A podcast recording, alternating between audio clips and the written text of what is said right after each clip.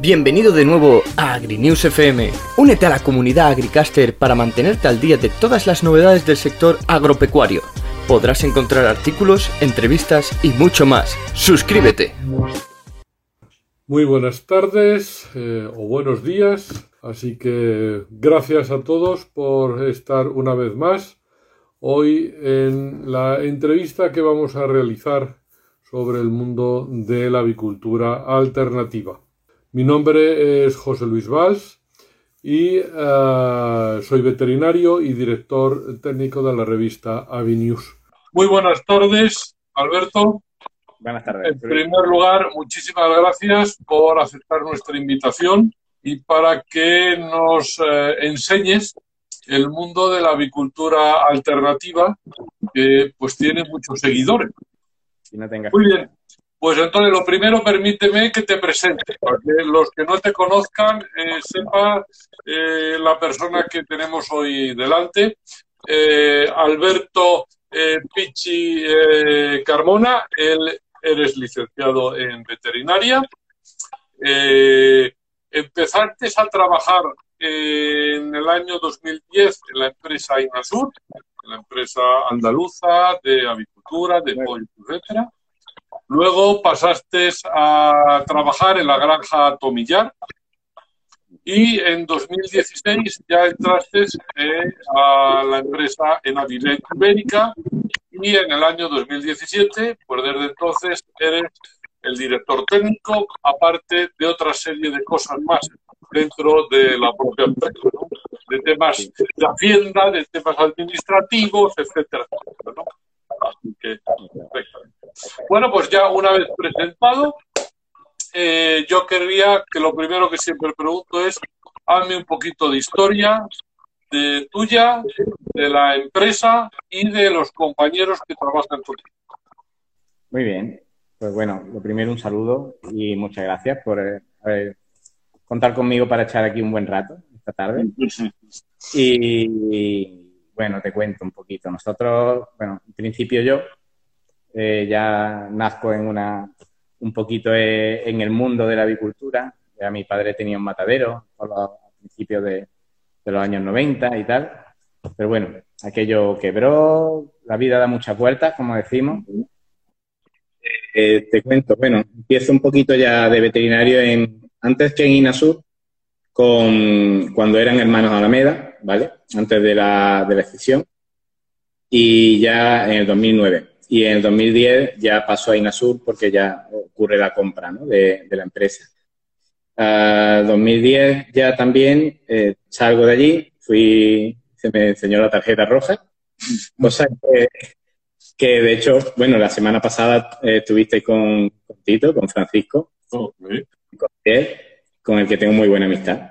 Y yo, yo lo he hablado muchas veces con él, digo, gracias, gracias a veces necesitamos que nos den un empujoncito. De una o de otra manera, mm. sin ese empujoncito, yo no hubiera dado nunca el paso a la gallina de puesta.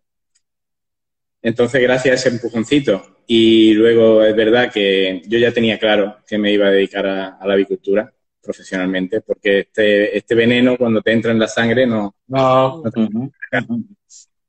Y gracias también a tanto, por un lado, a Rafael Romero, ¿no? De, del CEPSAVIAN, que me enseñó la posibilidad de dedicarme a la gallina de puesta, como a la familia Sugraña, que me, abrió un poco también el campo del mundo ecológico, en aquel caso, pues decidí dedicarme a esto, a la avicultura alternativa. En un principio era la avicultura de puesta en general.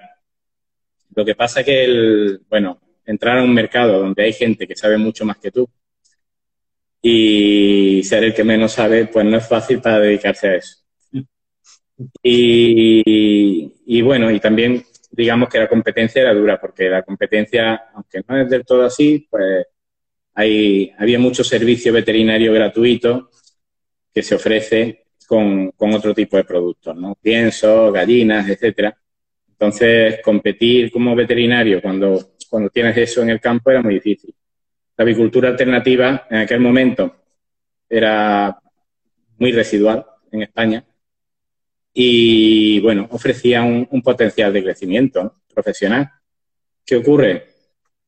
empiezo a esto, pero es verdad que aunque no sepas mucho, con poquito que haces en un mundo que está todavía muy emergente, muy verde, pues empiezan a verse resultados y el boca a boca, la gente empieza a hablar de ti, vas consiguiendo clientes. Y en el 2012 registro la marca comercial, Avivet, porque yo ya empezaba a ver que aquí había un crecimiento, unas posibilidades, y no quería ser esclavo de mi propio apellido, porque al final, pichi, pichi, pichi, y al final, igual no es el pitch el que tiene que ir a ver la granja, porque cuando haya mucho trabajo, pues tiene que ir otra persona. Entonces generé una marca, un acierto, en 2012, y esa marca en 2017 la convertimos en sociedad limitada. Cuando ya empezamos a incorporar ya un equipo de, profesionales, que para mí son los que más vale de la empresa, la verdad. Indudablemente, los equipos eh, profesionales son los que dan un soporte al trabajo, etcétera, más, que el trabajo individual. Y como tú dices, a veces dice se cierra una puerta, pero se abre otra puerta maravillosa y ahí está. ¿Cuántos eh, profesionales estáis ahora formando el equipo? Mira, eh, actualmente eh, somos veterinarios, están Miguel Ruiz, ¿vale? Que está conmigo aquí afincado en Córdoba, pero llevamos lo que es casi todo el territorio nacional, menos el cuadrante nordeste, que ahí quien está es Silvia, Silvia Carnesiles, eh, que es otra veterinaria. Luego tenemos en la oficina a Alicia, que es quizá uno de los grandes fichajes de la empresa, sobre todo porque también es mi hermana. Y necesita una persona de mucha, mucha confianza en un, en un lugar así. Y ahora esta semana también hemos incorporado una, nueva veterinaria también con vistas a, a, que Miguel va a ser padre de aquí a dos meses. Y ya en el 2021 tiene baja paternal de cuatro meses, entonces una baja de cuatro meses tenemos que, que suplirla con un profesional, no se puede, no se puede cubrir así como así. Y se ha incorporado esta semana ya de formación, es Marta, Marta Urbano, y bueno, en principio se incorpora para esta baja, pero bueno, como la empresa también va creciendo, nunca se sabe. Y cuando termine la baja al final tampoco podemos prescindir de, ella. Oye, eh, Alberto, ¿a, qué tipo de avicultores eh, dais servicio realmente? Activa. O sea, eh, hablamos de granja cero, de granja ecológica, granja campera 1 y granja de suelo 2. Eh, en un principio dábamos también a granja de batería, pero nos diluíamos, nos, te diluyes un poquito en lo que es la profesionalización y ya actualmente hoy ya no llevamos ninguna granja de batería. el tipo de avicultores, pues desde el pequeñito con 500 gallinas, que bueno, es una renta complementaria a otra actividad que tiene y hace una venta pequeñita, bueno, los más grandes tampoco llegamos a grandes, grandes empresas, porque realmente las grandes empresas tienen equipos veterinarios propios, ¿vale? Entonces, eh, lo más grande son granjas de 30, 40 mil gallinas. Esto lo... Son granjas ya con una importancia. Últimamente ya eso se va quedando hasta corto en lo que vamos viendo que se va montando. Yo, hace 10 años era una monstruosidad la verdad, granja de camperas de este número. Pero ahora montado una granja de 25.000 gallinas, te la montan en, tres tardes. Camperas, la verdad. Y, bueno, pero sí, el cliente medio, digamos, pues son granjas de entre 3, 5.000 gallinas, ¿vale? Son pequeñitas y normalmente de canales comerciales bastante cortos. El cliente medio, digamos. Y luego tienes, pues, desde el, el perfil de avicultor eh, casi de ideología política alternativa, eh, muy en consonancia con una, con una agricultura y a lo mejor tienes el perfil de un empresario, un gran empresario que decide invertir un dinero que ve una posibilidad de rentabilidad en esto. Cosa que a veces igual no es tan evidente. Ya hablaremos, hablaremos luego de, ese tema, que como tú dices, me parece que, una cosa es lo que uno cree y luego lo que hay, ¿no? Pero por lo que comentas, indudablemente, con este tipo de producciones pequeñas, pues, bueno, se está, hacéis una labor muy buena de fijar desarrollo rural, hacéis eh, sanidad, hacéis bienestar animal, hacéis seguridad alimentaria. ¿Qué tipo de asesoramiento en producción animal estáis dando a los agricultores?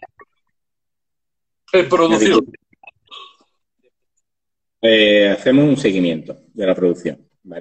Ahora, de hecho, de aquí a 15 días lanzamos para nuestros clientes una aplicación del móvil para que vayan ellos anotando en la aplicación todos los parámetros productivos y esa aplicación nos vuelca a nosotros en la centralita nuestra eh, todos los datos productivos de todos los lotes. Eh, eso ya ha sido un paso que ha costado una barbaridad, porque realmente en esta, en esta avicultura va siendo cada vez menos, pero la gente le daba poca importancia a los datos. Y los datos son mm, lo primero para saber si, si uno está haciendo las cosas bien o mal. Y es verdad que, bueno, empezamos haciendo un Excel, pero bueno, hay gente que se mete en un Excel y se pierde, y es normal. Eh, entonces ya pasábamos unas hojas que los fueran rellenando día a día de producción, partes de producción, pero también es verdad que es muy normal llegar a una granja y decir, ¿cómo están de puesta? Bien. bien, bien, bien para ti, bien para mí, eh, ¿dónde está bien?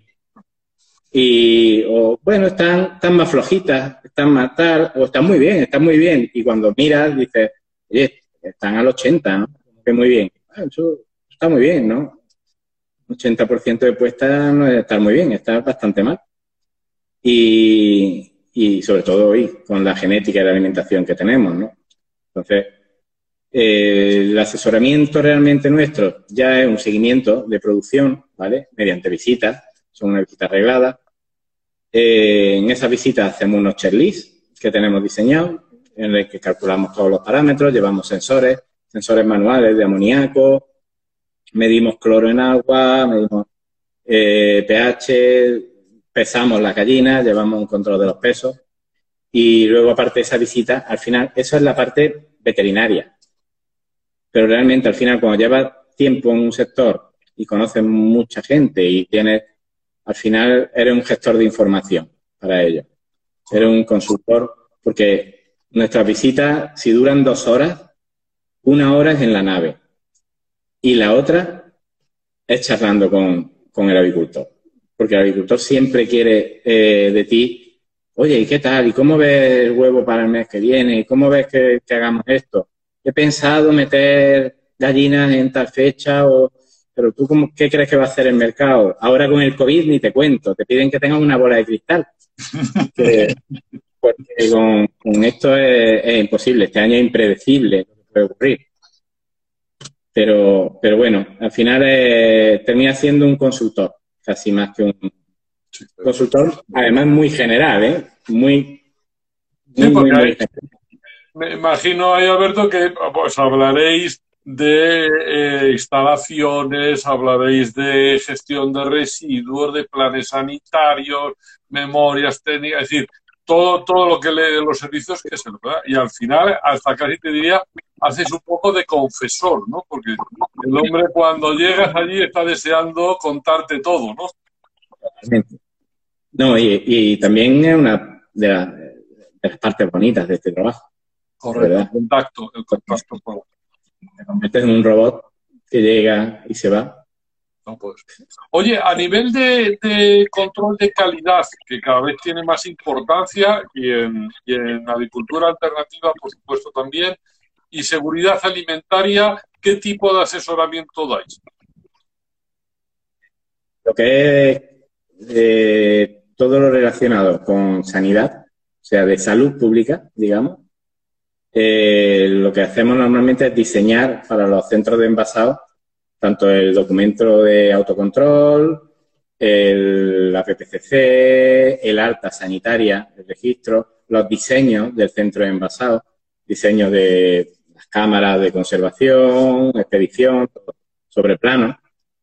Y, y una vez ya damos de alta ese centro, pasamos a la formación de los, de los trabajadores de ese centro y damos la formación de manipuladores, de alimentos, específica de huevos y, o sea, toda esa parte de lo que es de, salud pública.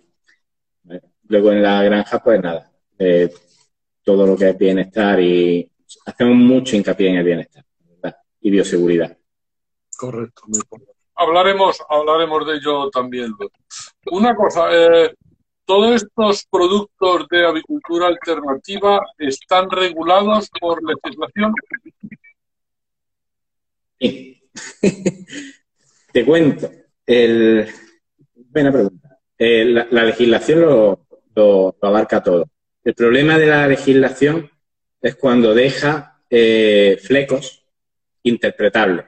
Para que nos hagamos una idea. Eh, ahora ha entrado en vigor bueno, va a entrar, se ha prorrogado, va a entrar el 1 de enero del 2022, un reglamento, el reglamento 848-2018 de producción ecológica. El anterior reglamento que regulaba la producción ecológica es del 2008, el 889. En ese año se publicó un listado de productos, moléculas que eran eh, autorizadas explícitamente para su uso en ecológico. ¿vale? Hasta el 2018 no se ha vuelto a publicar un listado. O sea, si en el 2015 se decide que hay una, sale una molécula, llamémoslo extracto de alcachofa, por ejemplo, y podría estar eh, incluida porque es acelular, no tiene OGM, es un aceite esencial. Pero como no viene explícitamente en ese listado, ahora te vas a pelear en cada comunidad autónoma porque va a interpretar la normativa de una manera.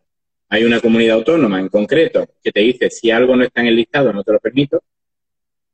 Y hay otras comunidades autónomas que te dicen, eh, hay un artículo que dice, en caso de patología, la primera elección serán medidas de fitoterapia.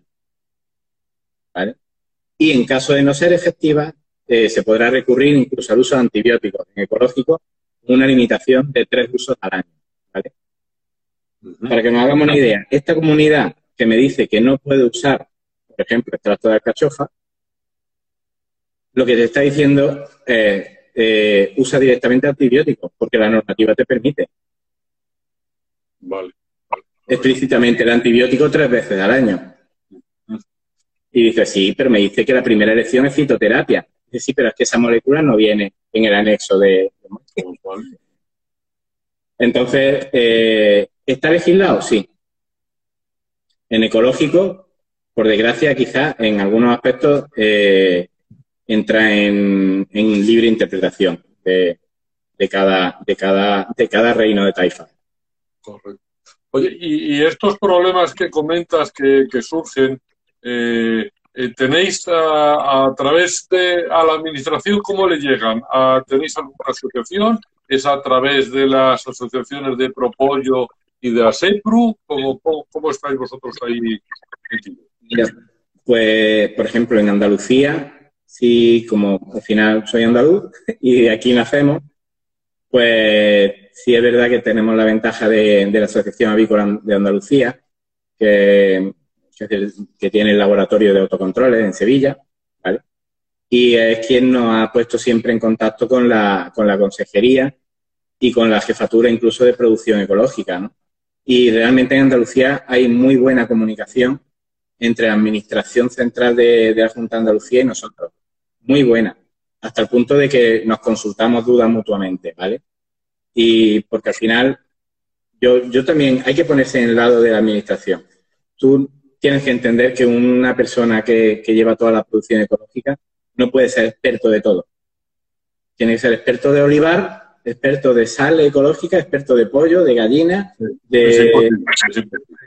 Es difícil gestionar eso, pero si una persona que está en esos cargos es lo suficientemente humilde para consultar a quien considere que son profesionales de cada materia, normalmente las cosas funcionan mejor. Y esto ocurre en algunas comunidades autónomas. Igual que te digo que hay comunidades autónomas que hay una cerrazón y hay un, un blindaje imposible de penetrar para, establecer una comunicación, también hay comunidades autónomas donde se funciona muy bien.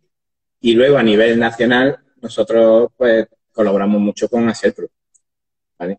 Eh, estamos dentro del comité que se creó, del comité de, expertos en producción ecológica, para, sobre todo debatir las nuevas normativas, ¿vale? Y todo aquello que, que, no solo en ecológico, también en el interterritorial de, de avicultura. Y para, para la nueva orden, el nuevo Real Decreto de Ordenación Avícola, que esperemos que se publique, que este nos va a dar trabajo durante un tiempo, eh, pues también hemos estado colaborando para, para decir, realmente eh, intentar llegar a algunos puntos que creíamos que, eran interesantes para, para, el pequeño agricultor. Y la verdad que siempre se nos ha escuchado, en este caso Mar Fernández. Es una maravilla de persona. Y, siempre nos ha, escuchado y, nos ha tratado mucho respeto. Pues me alegro, la verdad que suerte porque bueno, a, Mar Fernández sí la conozco y, coincido contigo en ese aspecto. Y de luego si en tu comunidad hay, pues tenéis esa ventaja, pues como siempre, la persona, etcétera, que te toca, te puede ayudar o te puede complicar la vida horrible. Sí es cierto, y no, y perdóname porque no, no lo he comentado, que eres miembro del grupo de expertos de producción ecológica de ASEPRO y además eres vocal de la Agrupación de Defensa Sanitaria Avícola de Andalucía. No lo he comentado antes, pero que eh, es justo que lo. Entremos un poco en producciones. ¿Qué tipo de gallinas estáis utilizando para eh, camperas y ecológicas? En principio las mismas, estirpes. Las estirpes eh, mayoritariamente, ¿vale? Son son las mismas que utilizamos convencionales, ¿vale? Eh, Roman, Highline, HN, ¿vale? Eh, y ahora está incrementando bastante, bastante la ponedora blanca. La ponedora blanca. Cosa que, de la que me alegro mucho. Pues Porque yo soy un enamorado de la gallina blanca. Pero eso, eso va a romper un poco muchos esquemas. Porque los que, los que estaban eh, antes el huevo blanco se dejó en España porque el huevo moreno parecía que era de huevo campero, de huevo y tal, y ahora resulta que las gallinas camperas van a ser blancas. Luis, cuando la cartera aprieta, ah. vale, vale, vale, vale, perfecto, perfecto. Y, y bueno, los esquemas, ¿qué me vas a contar? Si yo hace 10 años era un loco en el mundo, en este mundo avícola, hace 10 años yo era el, loco de las alternativas. Y bueno, a veces hay que romper los esquemas un poquito y no ser muy rígido. Entonces, sí es verdad que la gallina blanca para mí, eh, y parece que viendo gallinas blancas, ¿no? Pero no. Eh, eh, para mí, los resultados en campo unos resultados espectaculares. Y en alternativa, el diferencial es mucho mayor. En alternativa. Y, te diría otra cosa. Al final, la, blanca viene de un tronco, del tronco Legor, que no deja de ser una raza eh, autóctona italiana, mediterránea. Es una raza mucho más adaptada a un clima cálido, a un clima mediterráneo cuando tú tienes gallinas que tienes que exponer al clima, cosa que no nos pasaba en la batería, pero estas hay que exponerlas al clima, vamos a tener mucho mejor una gallina con, a la que le dé el sol que tenga un abrigo blanco a una que tenga un abrigo marrón, por, razones obvias. Y una gallina más ligera, con menos requerimiento nutricional y mejor ponedora.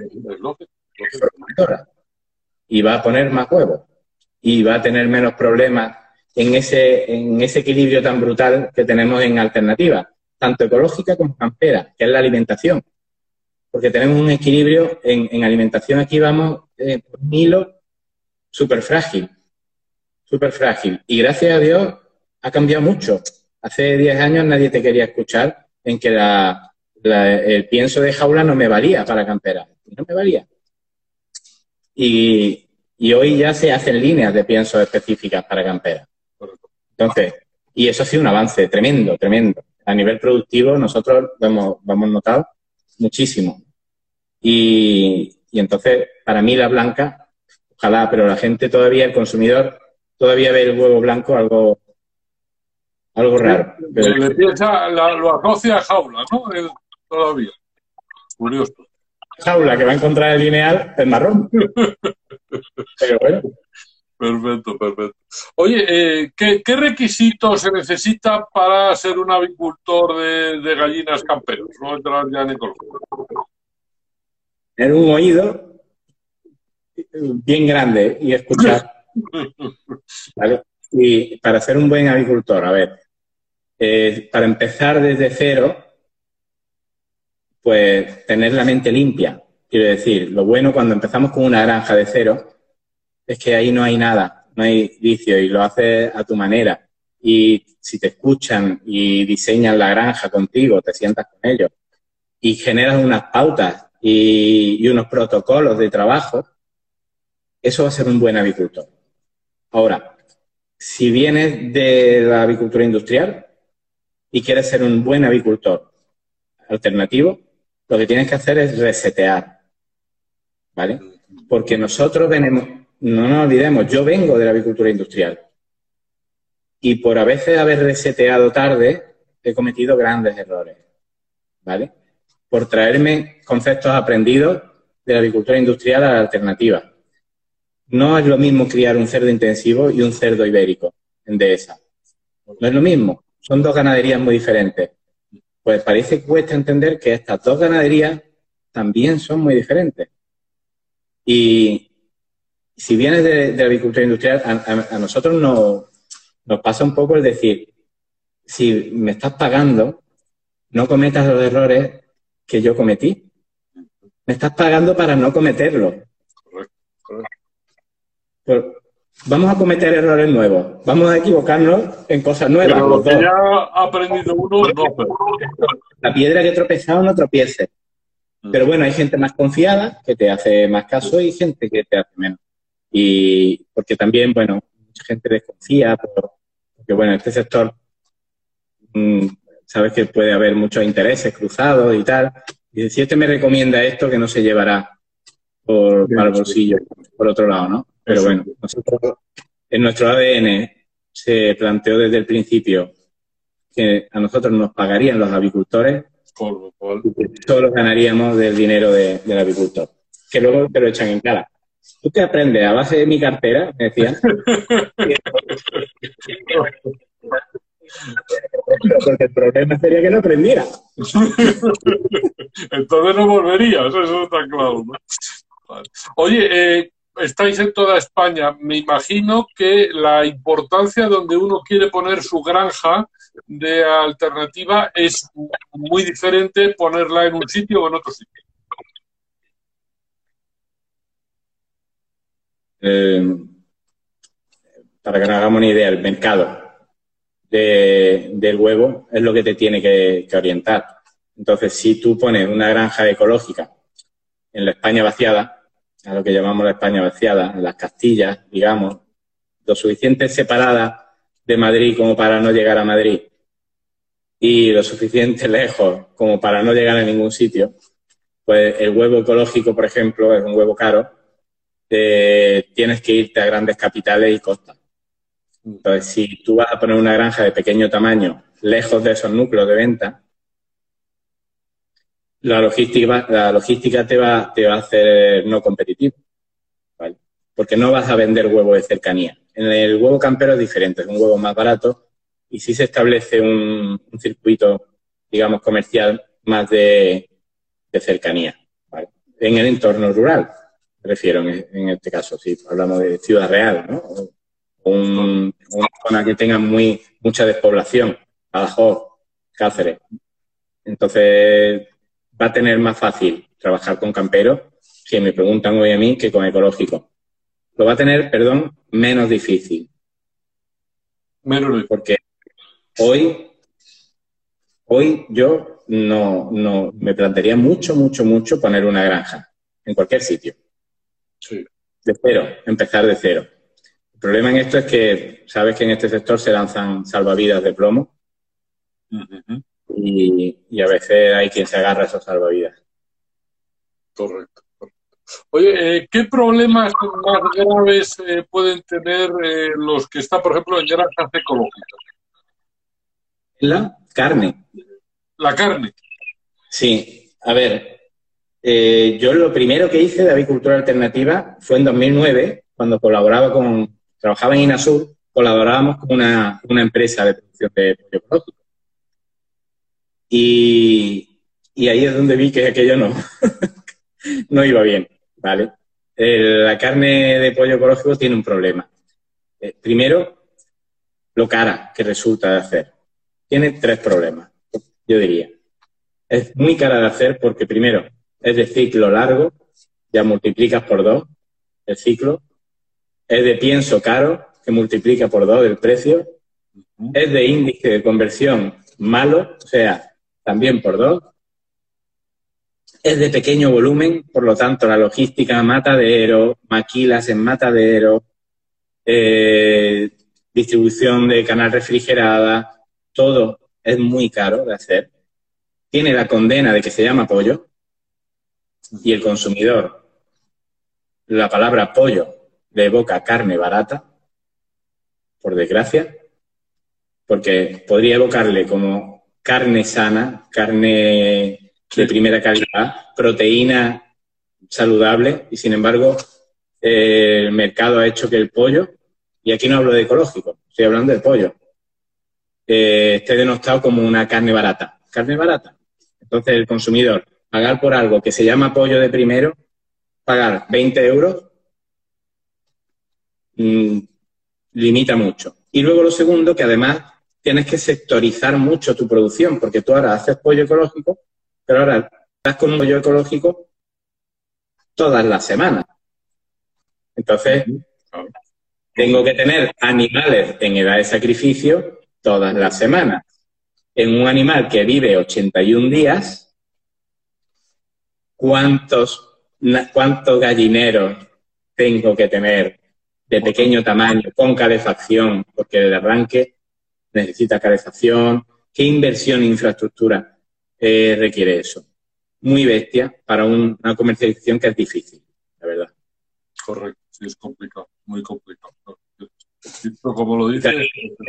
En el norte de España sí hay más, más cultura de, darle un valor a este, este, a este pollo, pollo campero, el, pollo criado en libertad, el pollo amarillo, pollo, pollo ecológico pero digamos que de Madrid para abajo es prácticamente residual, muy poco.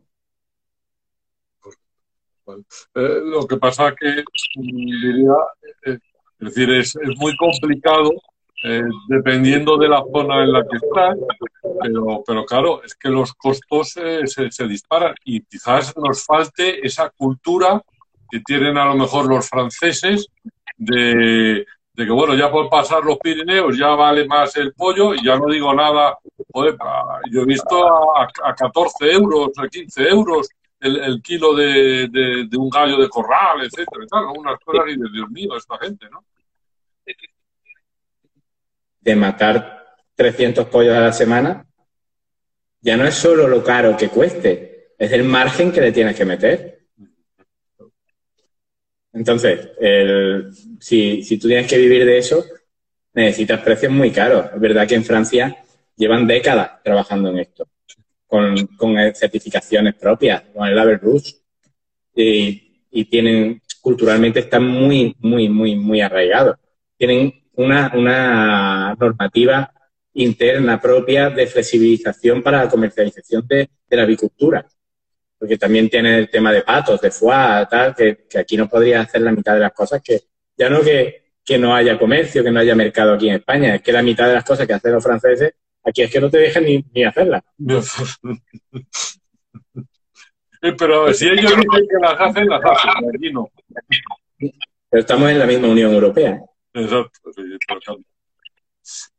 Oye, eh, Alberto, en, las granjas eh, alternativas, sean camperas, ecológicas, yo hay un tema que creo que me imagino será tan fundamental como en las granjas de tipo convencional, que es la bioseguridad. O a lo mejor es más importante todavía en este tipo de granjas alternativas que puede salir al campo, etcétera, este tema de bioseguridad? Tienes que, irte al máximo en bioseguridad, ¿vale? Porque el, eh, y, esto es muy difícil de, explicar, pero esto era difícil de explicar para los alternativos y para los industriales. la bioseguridad, por desgracia, es muy desagradecida, ¿vale? Uno puede hacer las cosas perfectas y tener aquello como un quirófano y puede darle un positivo a salmonela.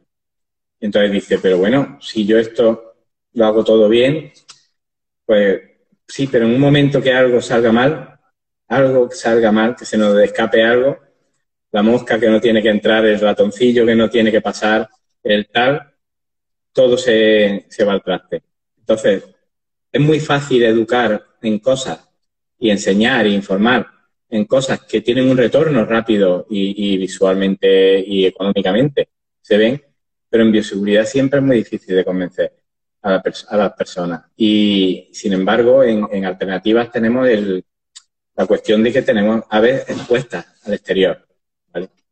Entonces, si es verdad que luego no, no encontramos muchas más patologías, sí es verdad, algún coriza, de vez en cuando, tal, ¿vale? Pero no es, no es una cosa llamativa como si, si proporcionalmente valoramos eh, los casos de patología, ¿vale? Por infecciones externas eh, en alternativa y en convencional. Realmente no, no encontraríamos una, una, diferencia. Pero siempre vas a tener más miedo. Yo por lo menos lo tengo, ¿vale? Porque yo pienso, y si pasa un ratón o caga una paloma en, la, en el parque y, caga lo que no tiene que cagar. Y ahora que tenemos la influenza, ni te cuento el miedo que, te da el tema de la bioseguridad. Entonces, evidentemente, ahora tenemos un caso muy claro, que es la, la influenza aviar. Yo seguramente estoy bastante más asustado que el resto de mis compañeros. Lógicamente, lógicamente. ¿Cómo está afectando ahora mismo en las zonas de humedales, etcétera? Está ahora mismo prohibido sacar los animales al exterior, ¿no? Eh, ayer, ayer mismo estuve en una granja que están confinados. Eh, ahora están, es curioso la, el destino, ¿eh? Como... Todos confinados. A, los dos por igual, a personas y a aves. Eh, ahora mismo tenemos los que son los municipios del anexo 2, que, son, que están reglados por una orden ministerial, que son aquellos municipios cercanos a zonas de, parada de, especies migratorias, de aves migratorias. Eh, entonces, nosotros tenemos, creo, actualmente cuatro, cuatro o cinco eh, clientes que están confinados desde hace mes y medio, ¿vale? O sea, confinadas sus gallinas. Eh, y ellos ya mismo estarán confinados. Temo. Y, y la verdad que se lleva regular. ¿vale? Porque son gallinas, nosotros sí nos gusta hacer gala de que nuestros clientes sacan a las gallinas al parque. Y son gallinas que tienen costumbre de pastoreo y les gusta salir al parque. Y esto no está reñido con la producción, sino que algún año, igual que algún día fui el loco, algún año se verá que la gallina cuanto más sale, mejor produce. Pero bueno, y cuando se tienen datos se puede, se puede hablar. Entonces el, el tema es que cuando tú sacas a la gallina y la gallina es un animalito de hábito y ahora tienes que encerrar, pues empiezan los problemas. Ahora sí empieza a haber nerviosismo y tal. Estoy relativamente tranquilo porque es verdad que vamos aprendiendo y, hay herramientas, los enriquecimientos dentro de nave que hace que se entretengan dentro de la nave y, y puedan sobrevivir a estos meses, a ver hasta, hasta que los dejen salir de nuevo, ¿no? Pero pero no sé, porque ayer mismo se aprobó que las comunidades autónomas ya tienen, tienen potestad para, para restringir aún más sobre la orden, ¿no? O sea, que muy probablemente, según en qué comunidad autónoma, obliguen a todo el mundo a, a confinar aves, sobre todo en el norte. Oye, y independientemente de que pueda haber, pues ahora por el tema migratorio de las aves, eh, pues eh, algún confinamiento, etcétera, en, en invierno en que hace mucho frío en el exterior, nos puede caer a Filomena con la nieve. Es decir, en condiciones normales también se sacan a las gallinas al exterior. Filomena no, ¿vale? O sea, pero vamos a, entender, que Filomena no han sido condiciones normales. eh, sí, el invierno es un aliado, ¿vale? El invierno en avicultura alternativa es un aliado. Aquí estamos siempre peleándonos para que la gallina coma más, coma más, que tiene que comer para el gasto energético que tiene. El invierno te come más. ¿Qué ocurre? En algunos sitios eh, debería de comer más, pero el animalito no puede, porque ya tiene una capacidad de molleja máxima. Y es verdad que en algunos sitios pues pasa mucho frío. Bueno, ¿qué hay que hacer? Intentar llegar con algo de reserva a esos sitios de invierno muy duros, hablamos de Castilla León, central, ¿vale? Eh, en esos sitios de invierno muy duros tienes que llegar con reserva para cuando llegue el invierno. ¿Para qué? Para que tire un poquito, vas a sacrificar peso, vas a bajar un poquito de peso, vas a subir peso antes de llegar al invierno para, para que luego en el invierno sacrifique algo de peso pero no baje la apuesta. ¿Vale? El frío no es, no es enemigo. ¿vale? El frío es, yo lo comentaba en alguna charla, es el amor del granjero el que resfría a una gallina.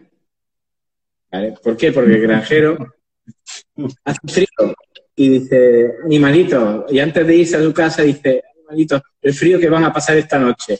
¡Plum! Y le cierra la ventana. Y se va a su casa a dormir. Pero claro, él vive, él, su mujer y sus dos niños en una casa de, de 100 metros cuadrados. Y ha dejado a 5.000 animalitos en una nave con la ventana cerrada para que no pasen frío. Si ese hombre durmiera en esa nave, se daría cuenta de lo que ha hecho. Porque le llorarían los ojos de, de ¿vale? Porque hay que ventilar. Lo que resfría a la gallina es, la concentración de gases en invierno. La gente dice, ya llegado el invierno y ya se resfrían. No, déjale la ventana abierta por la noche. No abierta de par en par y que corra el aire. La rajita que ventile por la zona alta de la nave dejarle la rajita, pero que no se concentre uh, las gases. Y, verás qué casualidad que este año no gastarás nada en antibióticos. Perfecto. Me has, me has, convencido, me has convencido en la importancia de sacar las gallinas eh, al exterior. Pero, y no sé si habrá gente que no, o hay un poco. ¿Cómo podemos saber si hay gente que no saca las gallinas como debe de sacarlas? Muy fácil. Si abres la puerta y las gallinas no salen, es que no han salido nunca. Vale. Eh, vale, muy bueno. Eh, eso sería lo primero. Lo segundo, si sales al parque, el parque hay que, andarlo, hay que visitarlo también. ¿Vale? En el parque podemos encontrarnos sorpresas. Hace una semana tuvimos un caso de, de estramonio, en, intoxicación por estramonio, en un parque de gallinas. Morían al salir al parque y morían en el parque, porque crece estramonio en el parque. O sea, eh, tienes que ver el parque, ¿no? Un parque que visitan las gallinas, la hierba no está así de alta.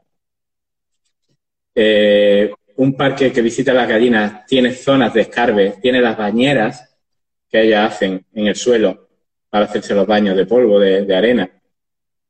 Eh, tiene mierdas de gallinas. Vale.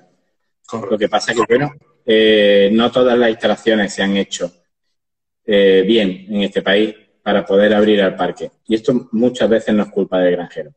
El granjero al final ha comprado algo, se ha puesto en unas manos, y el granjero cuando ha llegado el verano y ve que si, si ventila, le entra aire por la piquera a 40 grados en Écija, pues el hombre con muy buen criterio cierra la piquera ¿Por qué? Porque si extrae y me entra el aire a 40 grados por la piquera, mejor vamos a cerrarla porque se me van a chicharrar.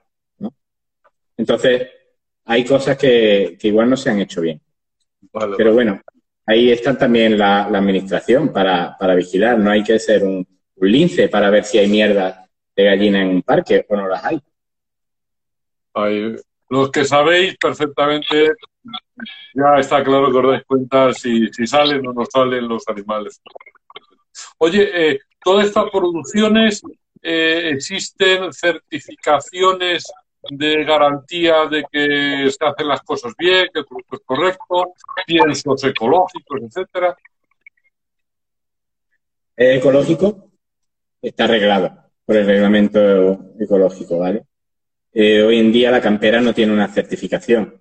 La campera se rige por el, por el 3 barra 2002 de bienestar animal de la gallina ponedora, el famoso, el que nos hizo gastar el dinero en jaulas nuevas que luego...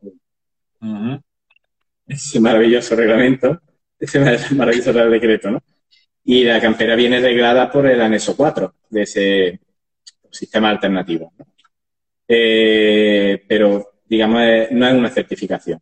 Existen luego ya certificaciones privadas que han salido de bienestar, el Welfare Quality, ANDA y, la misma certificación ecológica. El problema de esto,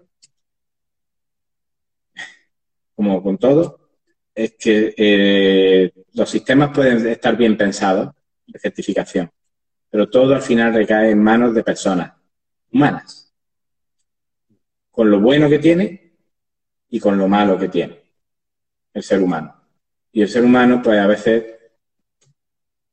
puede ser más transigente de la cuenta y cuando tú tienes certificaciones que son privadas, eh, que al final viven de que tú le pagues la certificación, pues se puede mirar para otro lado cuando no hay que mirar para otro lado. Entonces, esto no es una norma general, ¿vale? Pero sí es verdad que a nosotros, por lo menos, nos, gustaría que, era, que se fuera un poquito más serio todo esto. Porque hay, veces que puede ocurrir que haya un exceso de certificaciones también y, se diluya un poco la información que llega al consumidor. ¿no? Por lo que se certifica. Hay veces que no se tiene claro lo que, lo que se certifica, porque si eh, bienestar animal, eh, te pueden certificar lo mismo batería, que al final lo que estás certificando es que cumple con el, con el Real Decreto. Digamos, no tiene, no tiene otra. Entonces, eso lo sabe el consumidor, que, que a lo mejor está viendo un bienestar animal y él piensa ya que aquello puede ser campera pero no, es suelo y tal. Sí, hay veces que da, lugar a confusiones y al final el consumidor pues hace un lío, la verdad, con tantas cosas. etiquetado ya, ya no solo las certificaciones, el etiquetado ya es la repanocha de... Aquí tenemos en el sur, en Córdoba mismo. A veces no hay que callarse. Estuches de gallina andando por el campo que son de batería. Andando por el campo. Campo verde con un cielo azul maravilloso y, son de batería. Que no tengo nada contra la gallina en batería. De hecho, tengo grandes amigos en la gallina en batería. no, no, no, no, no. ¿Para qué? Luego, luego los comerciales de, de, esas empresas es otro mundo, ¿no? Porque como el que pone alimentadas con cereales naturales honradamente todos son naturales, no tenemos otros tipos de cereales, ¿no? Bots lo, existe. Pero que me toca tanto las narices eso, eh, tanto un etiquetado desde la batería, haciendo, como también lo tengo que decir, como del propio sector en el que yo estoy, cuando se habla de gallinas sin hormonas, huevos sin hormonas, huevos sin antibióticos, huevos de... Digo, cuidado, digo, cuidado, porque el de batería tampoco tiene hormonas. y esto hemos tenido casos de clientes que han hecho etiquetados de este tipo y las hemos tenido que, rectificar. Y entonces, por eso te digo que al final se trata de, habla bien de lo tuyo, habla bien de lo tuyo, pero, pero de verdad, habla las verdades, lo que sea bueno de lo tuyo, no tienes por qué echar mierda para nadie. Correcto, decir que una cosa no tiene cuando ninguna lo tiene, pues entonces eso no vale, eso, eso no, puede ser.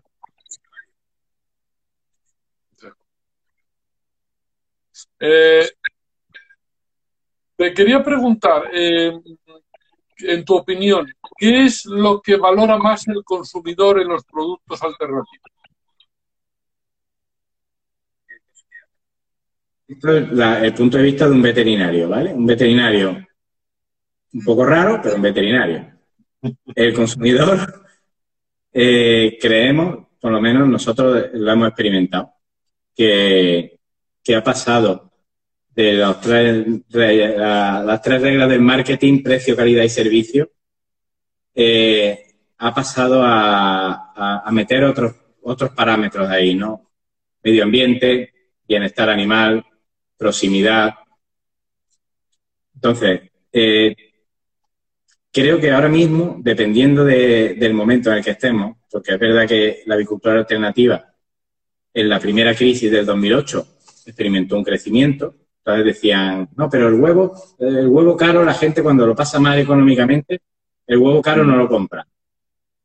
La gente cuando lo pasa mal económicamente, nuestra experiencia ha sido que se vuelve más solidaria. Interesante. Puede, el que no puede comprar una docena de huevos, vamos a ser claros, una docena de huevos, del tipo que sea, es insultantemente barata. Un paquete de tabaco vale cuatro euros y medio a cinco euros. ¿Vale? Y se lo gasta diariamente para matarte. Y una docena de huevos, sea del tipo que sea, vale menos que eso. Entonces, eh, cuando viene una crisis, creo que el consumidor valora mucho el tema cercanía. Mucho. Creo que ahora mismo, de hecho, con el coronavirus eh, está habiendo un, auge de buscar el producto, de ayudar al que está cerca. Si tú sabes que una granja se ha quedado sin su clientela de la hostelería, eh, busca sus huevos en el supermercado, incluso se ha dado el caso que se está dando cada vez más de que la granja lleva al domicilio el huevo de cercanía. Y se está abriendo un, canal comercial ahí, importante para esas pequeñas granjas. ¿Vale? Eso lo está valorando mucho ahora el, consumidor. Las certificaciones, pues creo que van más lentas. Creo que lo que más valoran ahora, cercanía y bienestar. Bienestar animal lo, lo valoran, realmente se valora ahora mucho. También porque hay, hay unas presiones de, grupos que, de los que no soy nada amigo, la verdad, del animalismo radical. y, esas presiones pues también están, pero creo que esos no son nuestros amigos, sinceramente. Y desde la avicultura alternativa tenemos que distanciarnos de su discurso, creo. Correcto, sí, porque eso no, no va en contra de todo al final. es, es... que tampoco podrás comer huevos de gallinas ecológicas, porque las estás sobreexplotando. O, eh, en realidad van contra la ganadería no contra la ganadería intensiva, es contra la ganadería y punto. No, se dan cuenta de lo que sufre la planta del tomate cuando la arrancan los tomatitos. Claro, es que de eso no decimos nada, pero es un gran sufrimiento. El tomate no tiene boca. Para quejarse. Ay, Dios santo. Bueno. Oye, eh, por ir eh, temas de parques, hemos hablado de suelos, etcétera. Eh, la legislación nos dice cuántas gallinas tiene que haber, eh, cuántos metros cuadrados necesitan, etcétera. Eso está todo establecido, no hay ningún problema. Mira, tienes el, horizontal, la norma horizontal del 3 barra 2002, el decreto 3 barra 2002 de bienestar de la gallina ponedora. Ahí te va a decir eh, ese te va a valer para, todas las alternativas. ¿Vale? Y te va a decir que la densidad dentro de gallinero son nueve gallinas por superficie útil, que la densidad fuera son cuatro metros cuadrados de parque por gallina, eh, te va a decir 15 centímetros de percha, te va a decir un bebedero de tetina por cada gallina, todo está arreglado. Luego, para ecológico, existe un reglamento superior, digamos, que pesa más que este, que donde este, donde el reglamento no se mete, pues vale lo del Real Decreto Nacional. El reglamento europeo de la Comisión es, eh, ya te va a bajar la densidad, ya son seis gallinas por metro cuadrado de unidad, de unidad de, superficie útil. Tiene el mismo parque, cuatro metros cuadrados por gallina, algo más de percha, 18 centímetros, eh, el mismo comedero, el mismo bebedero, eh, y algo más de trampillas de salida al exterior. Y alguna limitación en cuanto a distancia de trampilla a vallado. Que va a haber un máximo de 350 metros de distancia desde la trampilla a la zona más lejana del vallado. Entonces, eh, todo está muy reglado. Y, bueno, en ecológica es que el lote gallinero en sí máximo debe ser de 3.000 gallinas. Lo que pasa es que tú en una misma nave puedes tener varias zonas compartimentadas de, de 3.000. Puedes tener una nave de 96.000 gallinas, si quieres. Joder. Vale, vale. Como la hay. Vale, vale, curioso. Eh, una cosa, el tema, tema precio. Yo, yo creo que muchas lo has comentado, es decir, no, los costos son muchísimo más elevados. Eh, luego en, en la venta, realmente el que vende, el distribuidor, el de la gran superficie, etcétera, no, no valora no- o no hace valorar el huevo ese con los costos que tiene y se venden a unos precios muy bajos.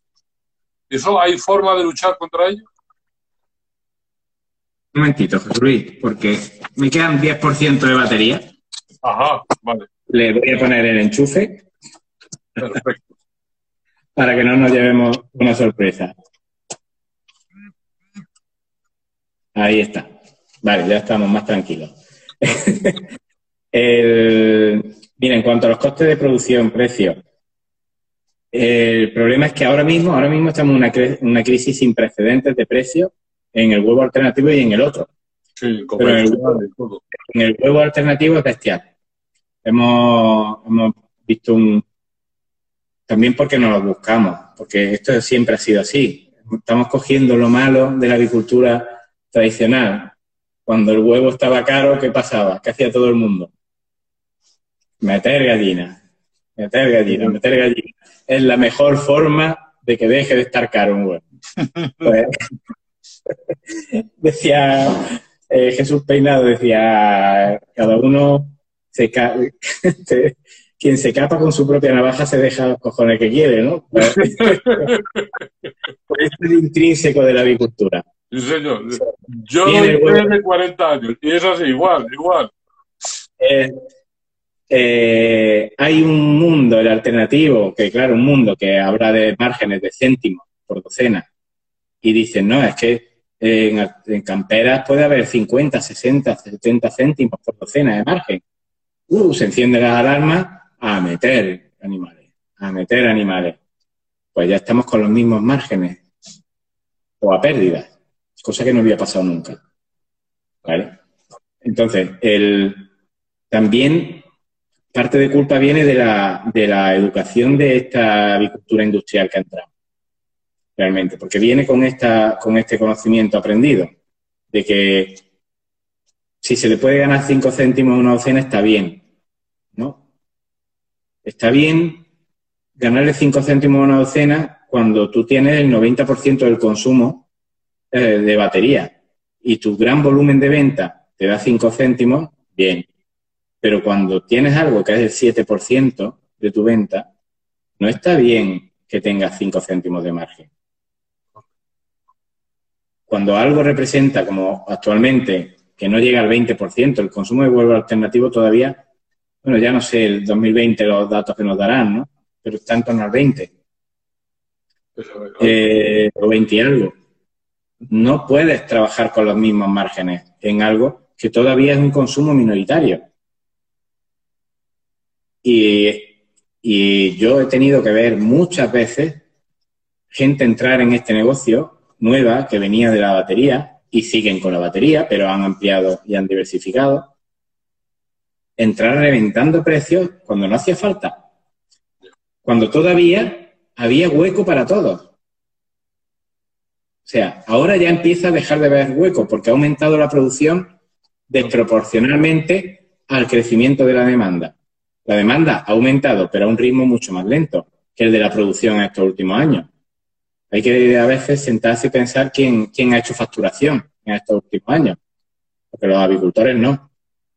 Correcto. ¿vale? Entonces, el, el tema es, había ya un- una, es, es educación, al final es educación, Eh, es algo de formación, de decir, yo he visto, aquí tenemos la zona de España donde peor se vende el huevo campero y es la zona de Sevilla. En Sevilla llevamos ven- viendo huevo campero a un euro cuarenta la docena, ocho, nueve años. Cuando no había necesidad. cuando en Córdoba lo a los 20, cuando en Madrid estaba a 3 euros, cuando en tal, y dices, pero qué necesidad hay de, habiendo, habiendo mercado y habiendo campo como había, ya reventaron un precio. Y ojo que cuando revientas un precio, te va a costar la vida recuperar eso. O no recuperará jamás, como ocurrió. Ya ese mercado está muerto. En esa zona ya se ha generado una política de precios bajos que nunca se podrá tener un buen precio justo. Que no hablamos de ganar dinero, hablamos de tener un precio justo para el agricultor. Que se pueda ganar la vida el agricultor. Y eh, Alberto, eh, ¿cómo ves cómo ves el futuro en los próximos meses?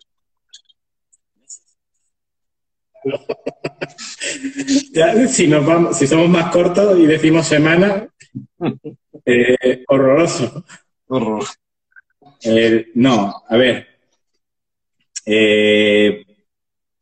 creo que vamos a volver a vivir un marzo del año pasado, sinceramente. Esto supone el cierre de la hostelería otra vez. Ya hay mucho, aquí en, la provincia de Córdoba, por ejemplo, toda la zona norte ya está cerrada. Eh, por toda la hostelería cerrada completa, ¿vale? Y, ya empieza a notarse. Eh, ¿Qué ocurre? Entonces, vamos a volver a vivir, creo, lo del 2020 Tener bola de cristal, como te he dicho antes, no la tengo. Pero sí es cierto que creo que la avicultura alternativa de pequeño y mediano tamaño ha superado la primera crisis del coronavirus con nota. Quiero decir, tuvieron un mal momento inicial, pero todos se han sabido reinventar, abrir nuevos canales comerciales, eh, cosa que el grande no tenía esto tan fácil. Entonces, te lo comentaba el otro día, de, creo que las piernas que más tiemblan ahora mismo no son las de los pequeños. Y, no es bueno para nadie esto. ¿eh? No, no, no, no. Para nadie. Bueno, pues eh, yo creo que eh, vamos a terminar aquí. nuestro tiempo de, una hora lo hemos pasado, Alberto. Me quedan muchas preguntas y, y, yo creo que lo mejor es que dentro de un tiempo pues sigamos nuestra conversación ¿eh? y, sigamos hablando del mundo de la agricultura alternativa que me parece que es apasionante. Además, se te ve que la vives y, por supuesto, darte las gracias en nombre de Avenues por haber aceptado nuestra invitación y yo creo que ha sido una charla que hemos tenido muy interesante. Despídete, por favor, de todos. He disfrutado mucho te, quiero agradecer la, entrevista. Espero que la próxima vez, por lo menos, nos la tomemos cara a cara y tomando un café. Y no de esta manera, aunque, no nos tenga que ver tanta gente y, podamos charlar un poquito más de esta agricultura eh, cara a cara. Y bueno, agradeceros a, a sobre todo también el, detalle de contar conmigo, de contar con este loco de la agricultura. Ah, y, agradecer sobre todo también, no quiero decirlo porque agradecer al equipo de, de Avivet, ¿vale? Porque para mí ahora mismo la, empresa eh, son ellos. Porque el, hay una cosa que me dijo alguien que era mucho más viejo y más sabio que yo. Eh, busca la buena persona. De la buena persona saldrá el buen profesional. Del buen profesional, el buen negocio. Muy bueno, muy bueno pues he tenido la enorme suerte de siempre dar con muy buenas personas. Entonces, eh, para mí, tanto Miguel, Silvia, Marta, Alicia, eh, son, son la clave de que, de que Ibérica vaya, vaya creciendo, la verdad.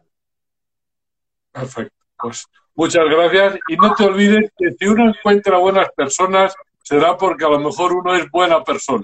¿De acuerdo? Muy bien. Pues muchísimas gracias. Hasta aquí la entrevista de hoy. Espero que la hayas disfrutado. Escucha otro de nuestros podcasts y descubre más sobre nuestro sector. Hasta pronto, Agricaster.